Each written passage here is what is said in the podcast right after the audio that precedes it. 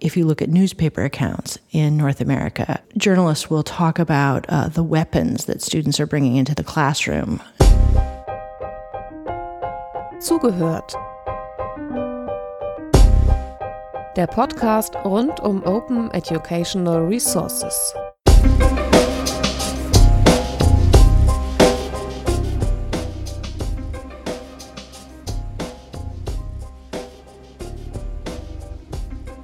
Herzlich willkommen beim Podcast Zugehört. Heute mit englischsprachigen Gästen, deswegen wechseln wir jetzt die Sprache. We'll switch to English now.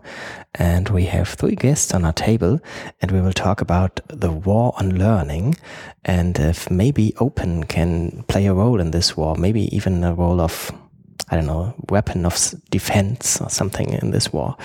With us are Elizabeth Loss, Nishan Shah, and Mariam I forgot Haydeyan. your last name. Haydeyan. Haydeyan. Yeah, it's Sorry. complicated. Uh, can I ask you impolitely uh, to introduce yourself so the listeners can connect your voice to your person? Maybe Liz could, st- could start. So, I'm Elizabeth Losh. I'm the director of the Culture, Art, and Technology program at UC San Diego in California. Thanks. I'm Nishant Shah. I'm the co founder of the Center for Internet and Society in Bangalore, India, and a professor at Leuphana University in Lüneburg. And I'm Mariam Haydeyan. I'm working as a project manager at Leuphana Digital School. Thank you all.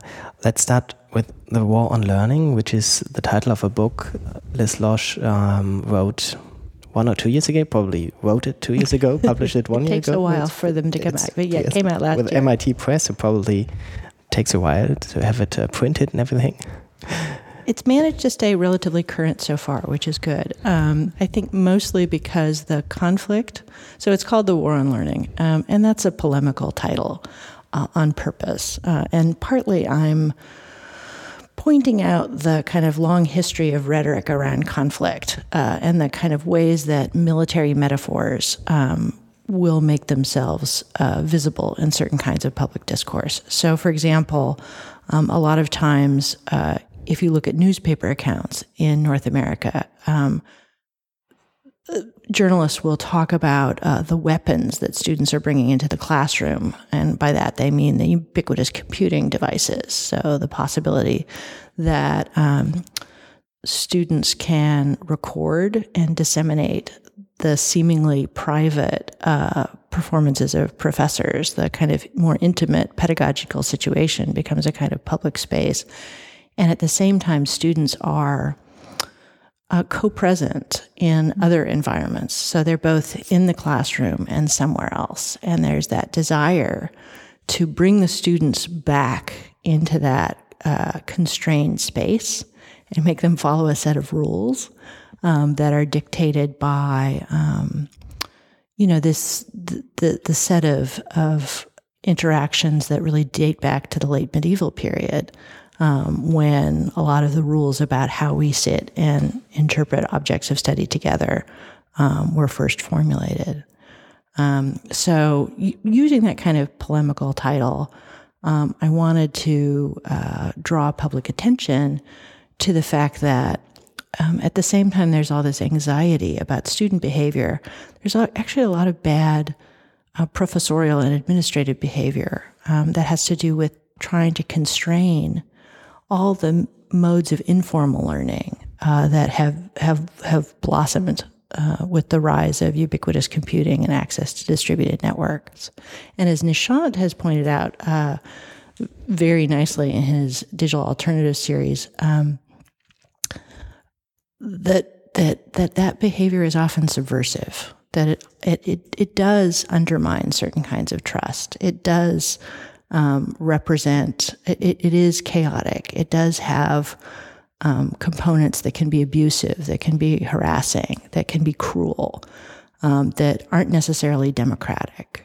Um, and so I really like drawing attention to to what seems to be a relatively simple binary about the difference between the way students use technology and the way professors use technology, and kind of show how both sides are actually doing more complicated things. That there's actually more learning going on on the side that seems to be opposed to learning, and there's actually less learning going on on the side that's that claims to be advocates for the learning situation. the uh, title continues, the title of your book continues gaining ground in the digital university. So, what role does digital play in the in the top down approach? Yeah, so I mean, of course, using gaining ground, it's another military metaphor. Um, but I also think there are other ways we can think about gaining ground. I mean, ground, it's common ground, right? It's how do we figure out um, shared space? How do we, uh, in these kind of messy uh, interstitial times, how do we negotiate um, uh, conflicts in ways that are productive rather than destructive? Um, and I think that often universities want to incorporate technology for reasons other than promoting learning. So, for example, um, in the case of many universities becoming excited about MOOCs, massive open online courses, um, a lot of that interest was really driven by a desire for good public relations. Um, and then, you know, and the problem is if you make good public relations your goal, that means that you're going to want to quash all kinds of student and faculty behavior that could lead to bad public relations. And that means that you're constraining a lot of forms of free speech, digital speech. And, um, you know, I'm very suspicious of making your digital plan a photo op. But I think, uh, and I did my training as a rhetorician, so I don't think rhetoric is necessarily a bad thing. Um, but I think that there are ways that um, technology is used not to enable learning. Maybe we can bring in Nishant with an ethnographic view because you've been around in, in different continents even.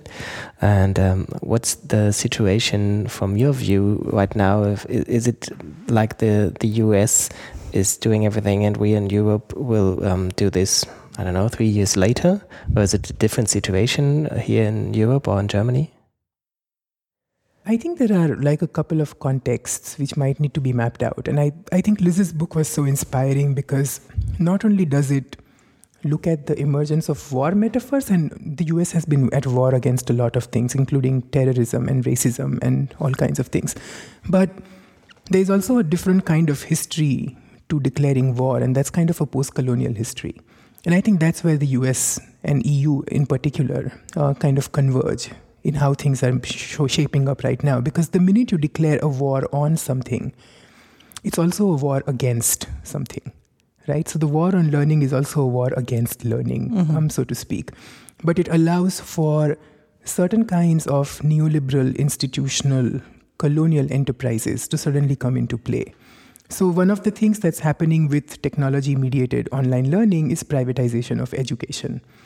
And in the quest for determining this PR photo op based, MOOC based learning, what you really are finding is an exporting of an infrastructural model of what learning is supposed to be, which doesn't take into account either the interests of the students, the impulses of the faculty, or the ambition of the university. And in fact, what you are progressively seeing in different parts of Northern Europe is that this particular idea of having good community relationships, which is not through community engagement, but by just giving them access to the university, you have what I call a Disneyfication of education. Right? It's a certain gentrification and taking away anything that's subversive, anything that's um, going to question the status quo, or anything that's not going to fit into the happy people learning in gardens on a summer day and for those of us who live in Hamburg or in Lüneburg, we know that there is very few happy summer days where you can learn in gardens. But that's the kind of image that's always kind of presented to you. And I think the basic contradiction is always going to be saying that when you use a war metaphor, it's not about what you are fighting for, but what you're fighting against that becomes important. And that might be something we need to focus on.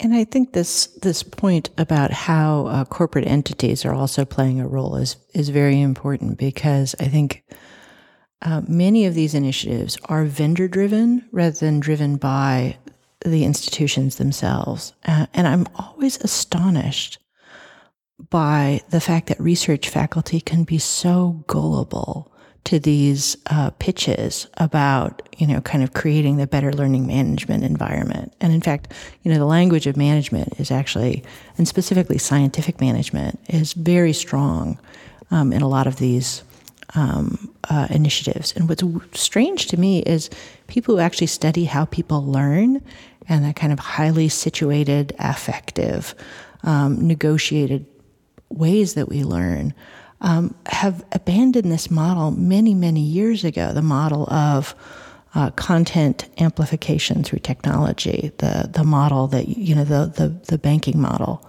Um, so it's very strange to see it kind of reappear, and it's, it's as though the worst parts of traditional education are being strengthened. So the multiple choice test, the passive lecture hall experience, um, those sorts of things are the things that are reified because they're the branded experience. They're they're what it has traditionally been, and there's kind of a at the same time that there's this rhetoric about the future. It's also incredibly reactionary.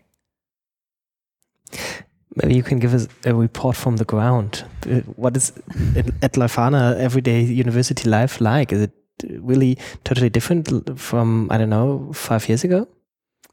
Um, five years ago, I was a student at the university, and now I'm like behind the scenes working as one of the persons who is uh, like structuring higher education. When I read the title, like the metaphor, or even when I hear Nishant's version of the war on learning or against it, it's a struggle still. I mean, you you really want to do new formats, you want to th try things out, and it's sometimes hard to do it in a university but um, struggle means that you have progress. Even if you if it turns out to be not successful i don't know if you know what successful is or not it's somehow a learning that we can that we carry to the next steps to the next formats that we plan. And it's really interesting. I mean gain ground means probably that we have touch points where we see okay this turned out to be cool and this is something that we should um, further develop or work on. And so it's something positive for me. And I really could identify with the war on learning because we're always working hard and somehow fighting as well because you have to deal with so many institutes, instructors, persons, and it's hard work. So the three of you are fighters for learning? no, I think we are more kind of surviving a state of emergency yeah. that seems to have been cast upon learning. Um, and I think I say I'm a conscientious objector. okay, a conscientious objector. that I'm refusing to take sides yeah. and instead sort of citing ethical principles for non-participation. But I, I, there are ways I'm an advocate. I mean, I think conscientious objectors still can be advocates. Yeah, because I think what what we're objecting to, if there is uh, one common ground of objection, is when inf- because a war necessarily means um, suspension of all other rights and all other debates. Right of war is a state of emergency where anything that can happen, and ethics is not a consideration. Ethics in war is post facto. Once the war is over, then we will review ourselves and see whether what we did had ethical implications or not. And in that case, I think um, Liz's point about the vendor driven education system becomes really critical because what you are not able to do when there is a crisis around education is to talk beyond infrastructure. You literally kind of think of university as battlegrounds, as hunting grounds, as survival skills um, kind of a thing. So you have three different things that come up. One, that if your students cannot be quantified in terms of the learning experience, learning has not happened, right? Whereas we all know that learning actually happens largely through accidents and through care and through connections and through falling in love and falling out of love. Uh, and that, that's what universities are for. Uh, and, and those are the things which are completely wiped out. The second thing that happens is that the university professor becomes redundant, right? Um, you are no longer anybody who actually has critical thought or even a conscience, but you are just information amplification processes or media in some ways. Um, and the third thing, and this is the scariest one, is that only that which will that will be allowed to constitute learning, um, which people with power will think is learning. And I think that's why Liz's point about cheating as a form of learning was so exciting. Um, because if we start looking at things like peer to peer collaboration, um, what else? What are the other kinds of value attributes which are constantly thrown at? Um, Well, I mean, in terms of this continuum between cheating and learning, uh, things like a study group can be seen as, uh, I mean, if if the study group is looking at an exam that's used by the same professor year after year, um, that group is considered to be cheating, mm-hmm. right? If they're calculating that the same exam will then be used and they're somehow gaming the system. But if they know, if they're just looking at old exams to just uh, be prepared, well, that's considered laudable behavior. And so, um, should the students be penalized for something that the professor is doing? So it seems like the bad behavior in the situation of the study group where students are looking at an exam together and maybe sharing that exam digitally. They, you know, they might be posting it on the web at different kinds of sites. They might be sharing uh, their own papers as well. Um, there, there are ways that um, the predictability of the institution itself is to blame. Um, and if if we're creating uh, educational interactions that are so lacking in spontaneity that that students know the drill, then really it's not the student's fault. It's really uh, faculty members' fault. I mean, I think cheating is as well cool because you know that um, the students didn't for, or haven't forgotten that there's still a space for creativity. I mean, mm -hmm. cheating for me is creative problem solving somehow. And students still know that there are pathways that are publicly accessible, but you can go and find answers and solutions. Which is true. But it's also more about, it's not just about what constitutes cheating, but it's also about institutions turning a blind eye to the yeah. very basic digital everyday practices. Mm-hmm. Um, it's not as if we know that, it's not as if the students are going to be ethical subjects who will only uh, access JSTOR and open access material and do things when you give them iPads and when you give them um, free Wi Fi and so on. If 80% of the world is using the internet to access pornography, you can be sure that your students are using the same infrastructure to access pornography. And now, do you turn a blind eye to it or just penalize it and set up cyber nannies? Or do you start making your students critically engage with what it means to be accessing porn mm-hmm. and what are the politics of it? So, how do you kind of bring the digital into the learning process? Right? So, Jonathan Worth, who was a part of our workshop a couple of days ago, has a really nice point. He says, We teach on the digital, but we very rarely teach off the digital. And I think the war on learning is also that schism that we kind of are being forced to use digital as infrastructure and weapons, but we never really taught to think of them and teach about them in certain ways. Yeah, I'm actually teaching an online course that actually opens day after tomorrow. Um, and I'm getting all sorts of emails from students right now as we sort of figure out how to get to know each other in this other kind of environment. But my online course is actually about online identity, um, which to me makes sense. Like, I don't understand why people are teaching remote courses about things like chemistry or, you know, the history of the French Revolution when, when we really have this opportunity to teach about things where we can model uh, different kinds of practices and then allow students to critically reflect on their own practices. Um, and I think this this question of how do we how do we not just um, teach with the digital, um, but teach a, teach through it and about it and um, allow certain kinds of interpenetrations. Hmm. I would like to add uh, a second chapter to our conversation, and this is about openness. And uh, probably it's the same in, in the US. That's quite some talking about open education resources, open access, open education. And um, I don't see how much it is really on the ground or how much we're just talking in a filter bubble on it. Uh, I would like to get to know your opinions, how much openness can be or can play a role in this war on learning or the defending of learning.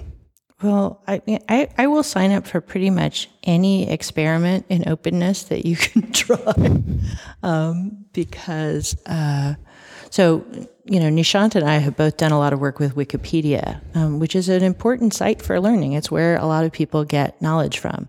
I think universities have not done enough with Wikipedia um, because they don't because it's essentially an interface in which there is collective authorship and anonymous authorship. There's no way you can you can put the Stanford brand on you know the two sentences that were edited into an article.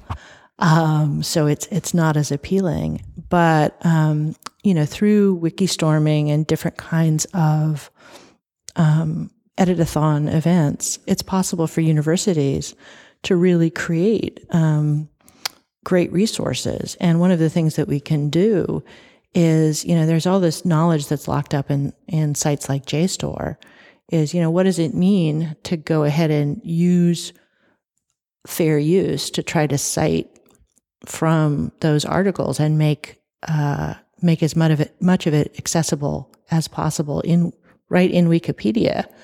Um, but that activity is, is important scholarly work. And I think editing Wikipedia is generally not considered something that one puts on your CV or is, is valued. And yet it's a resource that the public goes to all the time. And, uh, you know, Nishant's, uh, the Center for Internet and Society's work on trying to improve the language reach of Wikipedia and the topics, I think is also very important. I think so. Wikipedia is a great example because there is so much more to the Wikipedia than the English language Wikipedia, even though mm-hmm. that becomes like the de facto site that the global population seems to go to. So we do do a lot of work with localization. And I think one of the things that's come up is to make a distinction between open as an adjective mm-hmm. and open as a verb. I think open as an adjective is very easy. Um, you can just put it up in front of anything and make a claim that it's open. So you will have universities like MIT doing open courseware, but when it comes to actual opening up, they will also persecute somebody like Aaron Swartz mm-hmm. uh, and hound him um, till a point where he kills himself, right? So there is a way by which opening up is actually a state of crisis. It is a state of war. Uh, mm-hmm. Uh, and only certain bodies with certain kinds of privileges are allowed to open up certain kinds of resources.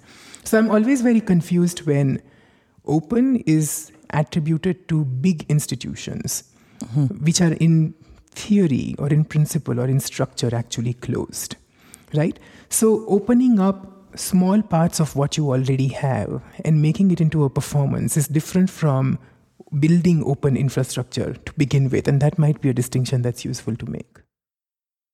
I think so too. I think openness is a war, and universities universities have not done enough for that so far, especially in Germany. I mean, I can just see it from the Leuphana perspective or German perspective, and they partially take part and they open up somehow. Like, but they, I mean, we as we are sitting in this room, we know that it's valuable and that we want to try it out, do this experiment, and go their way. But basically, in Germany, it's somehow a weak point because we just started to do so or just started to understand what openness and accessibility in fact means.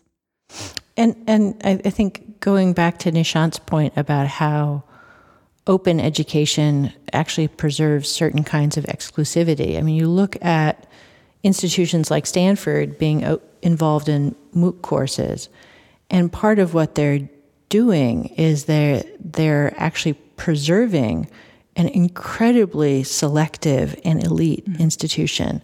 So, by raising awareness of Stanford as a global brand, they're going to increase the number of students who apply to have the lived experience of being a Stanford student, which means they can reject more of them, which means that their percentage of people that they accept is going to be smaller which means they get a higher ranking because they are considered to be more selective because they reject more people. Um, and so I think it's important to kind of recognize that in some ways that's a preservative strategy. That's a way to actually keep the institution closed rather than really truly open it. I think in India we have a great example. So, um, education in India is considered to be a fundamental right. And in fact, India has affirmative action, which means that people who belong to um, historically underprivileged privileged castes, classes, gendered uh, minorities actually have reservations, right? And we kind of get very fascinated when we talk about open universities because the universities were founded to be open to the communities.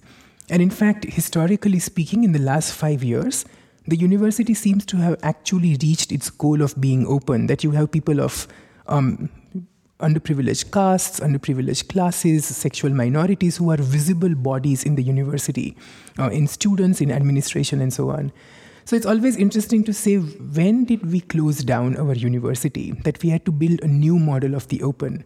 And you start realizing that the new open university is a university for the elites. It is for those who can afford to experiment.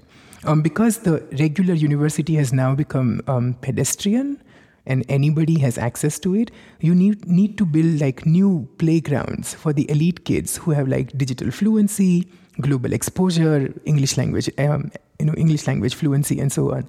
So it's also kind of wanting to say that in order to open something something has to be closed first. And it's always good to see what was closed so that it could now be opened up and that's a dialogue that's been happening with the creative commons um, as well so in lots of countries where default licensing is community knowledge, Creative Commons actually becomes a way by which first the commons are closed so that they can be selectively opened in a certain way, especially with like indigenous knowledges or community knowledges or folk knowledges and so on. So, I mean, following up on that, I I uh, I did my own undergraduate experience at one of these elite selective institutions, um, and it's funny because uh, the professor of this class on justice, Michael Sandel, um, has a MOOC. Um, and this MOOC, he gives literally the same lectures that I heard 25 years ago. I mean, the same pauses, like it's, it's, it's such a canned performance. Um, and professors at San Jose State University, which is a a public university in California that's that's not considered an elite institution. The admissions are more open, although not entirely open.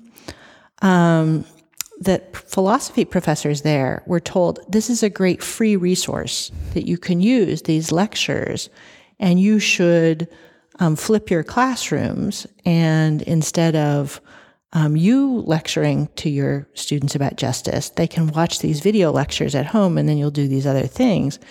And of course, the philosophy professors were just like, well, we don't want one vision of justice, right? There are a whole cohort of us, and we're working with a diverse population of students, many students of color, many first generation students. Um, why would we want to use this canned, pre packaged set of lessons from a, a white male professor at an elite university? Um, but there can be these pressures on genuinely open institutions. I wonder if any institution, exi now existing institution, can really open up because you know they're institutions and so they tend to uh, continue what they're doing and to protect what they're doing. So what we see maybe uh, is like having an open add-on on the ex existing education, but I don't know much about Leuphana, but maybe let's take this as, as an example. Can an institution like Leuphana University really open up what, uh, what it's doing? Well, I think part of it goes to the question of how much that openness is imagined as a two-way street. So, um, if you're an institution uh, you know, I can't speak as much to Leuphana, but I can speak to UC San Diego. We're near an international border, um, and we're also near um, military bases, refugee settlements, you know, all sorts of um, vibrant immigrant communities. Um, uh, th- the question of how do we create environments in which we can recognize uh, communities as sites of knowledge production from which our students and faculty can also learn.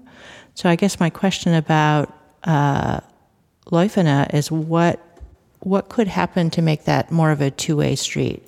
So it's not just sharing the wealth of the university with uh, surrounding communities, but how do you learn from surrounding communities uh, in the university and and recognize those sites of knowledge production? And I think that uh, Jessie Daniels and Polly Thistlethwaite's um, POOC, Public Open Online Course, which they run in New York City, is an interesting example of uh, making open education that that tries to be a t- more of a two way street.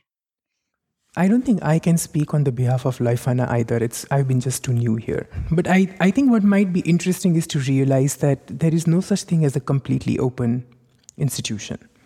What you have is a scale of open readiness, right? And you need to kind of put that scale onto different levels. So you could, for example, because you are a public university and you are bound by federal laws of certain kinds, you cannot really be open in the ways you want to be. But you could hack the system by introducing innovative formats of learning within that. So, one of the things that I was really proud of with Leuphana University is the Leuphana Digital School that Mariam represents here. And it was fascinating that they ran an incredibly resource intensive um, online learning environment with, in collaboration with the Goethe Institute called Managing the Arts, where you had 17,000 students from 102 countries signing up to learn about professionalizations of art practices in the world. And it would have been so easy because most of the students were from developing worlds. Uh, and that one of the draw that they had in taking the MOOC was that it was a public German university, which was even giving them credits for doing the course. It would have been so easy for Leuphana to just set up a moderate fee of like 500 euros uh, per participant in order to just finance this MOOC. But that the university refuses that neoliberal impulse of commercializing its education and insists that the entire course is for free. So, the ability of the institutions to find collaborators and partners to set up open experiments is exciting. Um, and so, I think cheating is a great metaphor there because it, it's not about whether we will open up or not, but where will we find spaces of openness so that we can hack the institution uh, into finding those kind of pockets where openness can survive and thrive in some ways.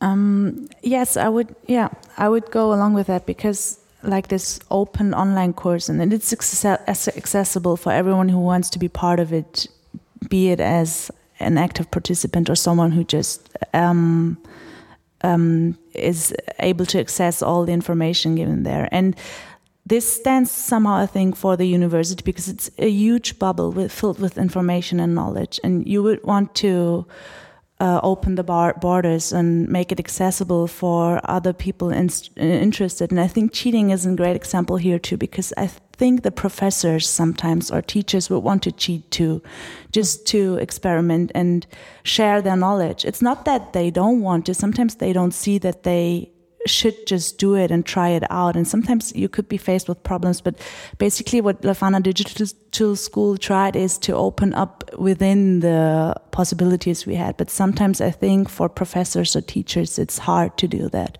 to open up if they want to. And if somebody doesn't want to, then it's okay. Open is, everybody can, yeah, just decide it and see what happens. Does I'm I'm just wondering if we want to kind of uh, take Liz's presence here because she's also yeah. an expert at administration and bureaucracy. and you know, a lot of the open is always kind of attributed to classroom learning, pedagogy, and yeah. so on. But I think it's also important to understand what open administration can mean. Because many of these projects, because they are always innovative and experimental, also produce precariousness for labor so that a lot of the staff that gets hired does not get the same kind of university benefits. People are giving short term contracts, it's only project based employment. And I so I want to just pay attention that while um, institutions can hack learning into open, it's actually the administration which is the most difficult to make open. And that we need to pay attention to how this celebration of the open is like including wikipedia is contingent entirely on unpaid voluntary labor by people who are doing it out of love or passion. And that we need to be able to talk about the hidden dark side of openness uh, which promotes then uh, everybody being a hacktivist or a startup activist or some sort of a volunteer. And where, and then they have a day job and then they have a night job. And that this kind of precariousness is not always the best thing. Because sorry but sometimes it's somehow you're if you want to do something that goes beyond the what you are paid for, then it seems to be a problem. Yeah, I mean, often the term that's used for it is the second shift, and uh, you know, it's a it's a term that comes from feminist theory and thinking about the fact that women uh, both you know have to labor in the workplace, and then they have all of this labor to do at home and all of this work of care.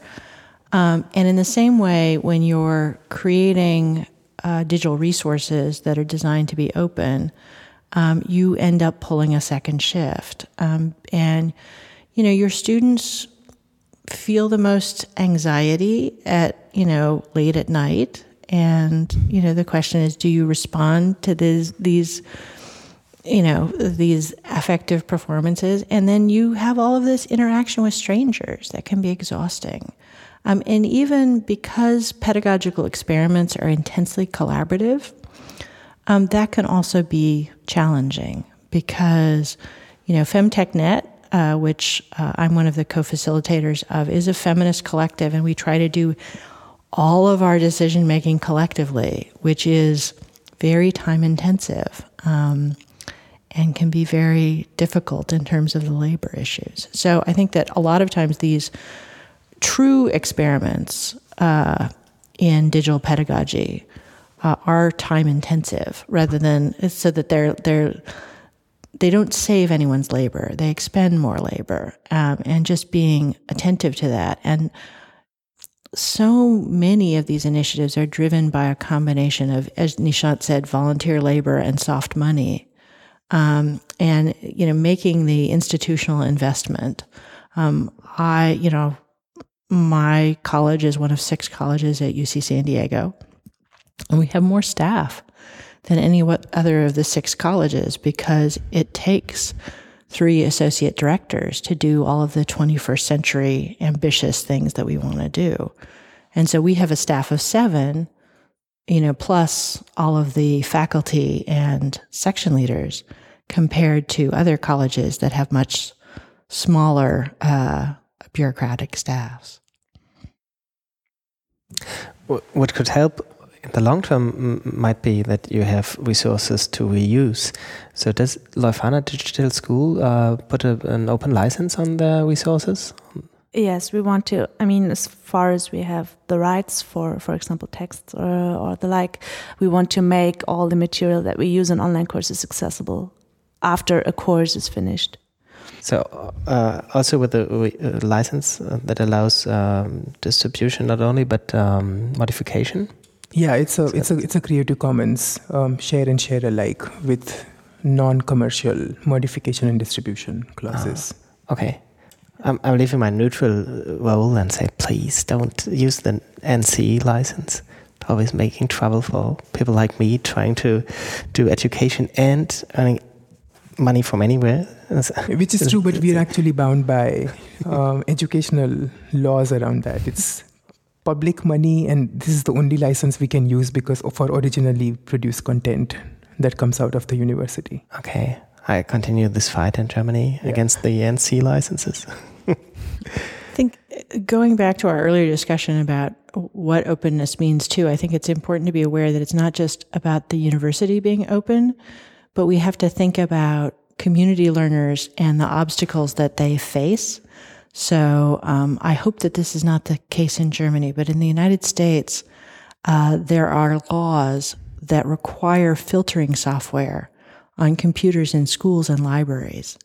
Um, so many uh, high school learners or learners in public libraries or um, people who rely on public computing resources um, this filtering software um, takes out um, discussions about gender and sexuality. Um, and so it makes it more difficult um, for people to access certain kinds of knowledge. Um, and universities have a tendency to sort of ignore, to, to not do enough advocacy. I think dealing with the questions of access on the ground. So um, I might design a great, Nishant and I might get together and design a fabulous open course, um, you know, building on the idea of, you know, how queer theory and informatics are, you know, developing new uh, new theories of knowledge, um, and that word queer could make it impossible for someone at a public library in Nebraska to get to that material. Um, so, and then the other question is about access to computing, right? The assumption is we want to give one laptop per child. There's the ideal of personal computing. But in most places in the world, computing isn't on a laptop um, and it isn't personal. and um, and when you have costs associated with bandwidth and and and you know just getting online uh, as people are switching to these ubiquitous devices. Um, again, universities have done very little about thinking about those questions. I agree. I think there is also a great point that you're making, which is that there is a conflation between openness and equity. Mm-hmm. Open learning is not equitable learning. Open licenses are not equitable licenses. And as you point out, if, even if it's a small entrepreneur who's trying to make education um, work out of public resources, then the licenses stop them from doing it. And so it might be a great idea to just realize that open is not the final solution, it's the beginning of a solution. And that because openness works through a logic of quantification, openness is not concerned with diversity, it's concerned with scale. Mm-hmm. So it wants to reach as many people as mm-hmm. it can, and it doesn't care if it's the same kind of people that it is reaching. So you could have 17,000 students and you could show like a scale, but these are 17,000 people who have the same affordances of privilege, access, affordability, and so on. So you want to kind of look at the intersectionality of those who are still left out, even though the scale is really huge in some ways.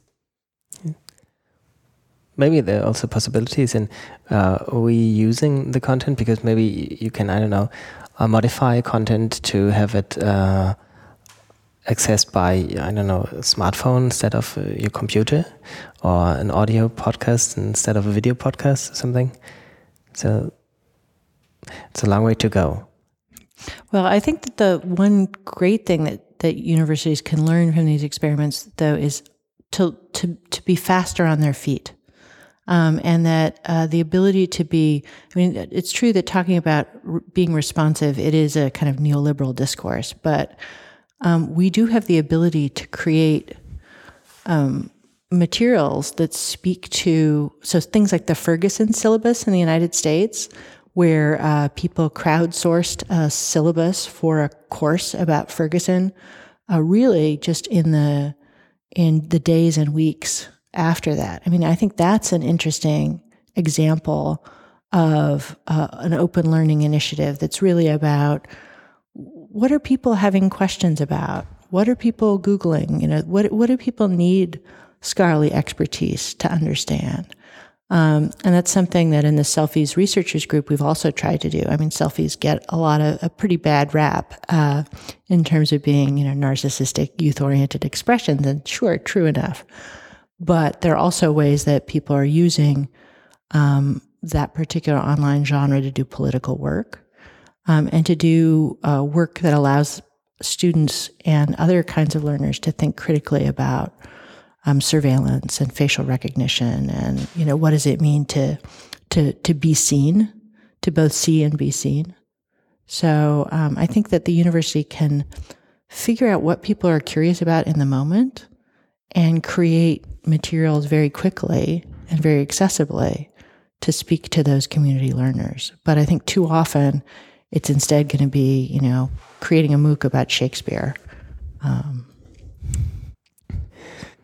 and what else came to my mind is that um, you don't, I mean, if you have resources that are accessible, then they exist within a context. And you wouldn't want to you wouldn't want to say hey this is a, you wouldn't want to abandon the word queer. You would rather make accessible the context it's located in. You would say hey this is part of an online course where you can find political discussion around it and a community that's interested and you could uh, be part of this discourse and discuss with the people. So why would you just say, hey, queer is a forbidden word? You would rather say queer is a part of a MOOC, for example. And that's what I would try to, I mean, if I have a video material from the Goethe MOOC, I would always communicate, hey, this is part of a huge thing and you should as well look up like the context. You should see the big picture, not only one research that might not help you on this situation. Anything else? I mean, it's 44 minutes now, so. I mean, we can just go on and on, but you know, know. maybe we shouldn't. yeah. The internet is not full already. so. No. know, we'll fix the university somehow, right? yeah. okay, then uh, thank you very, very much. It was great talking to you. All the best for your work. No, thank you for starting this conversation. Yeah, it was a lot of fun.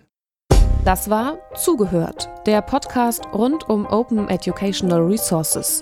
Weitere Informationen zum Podcast finden Sie unter www.open-educational-resources.de slash podcast.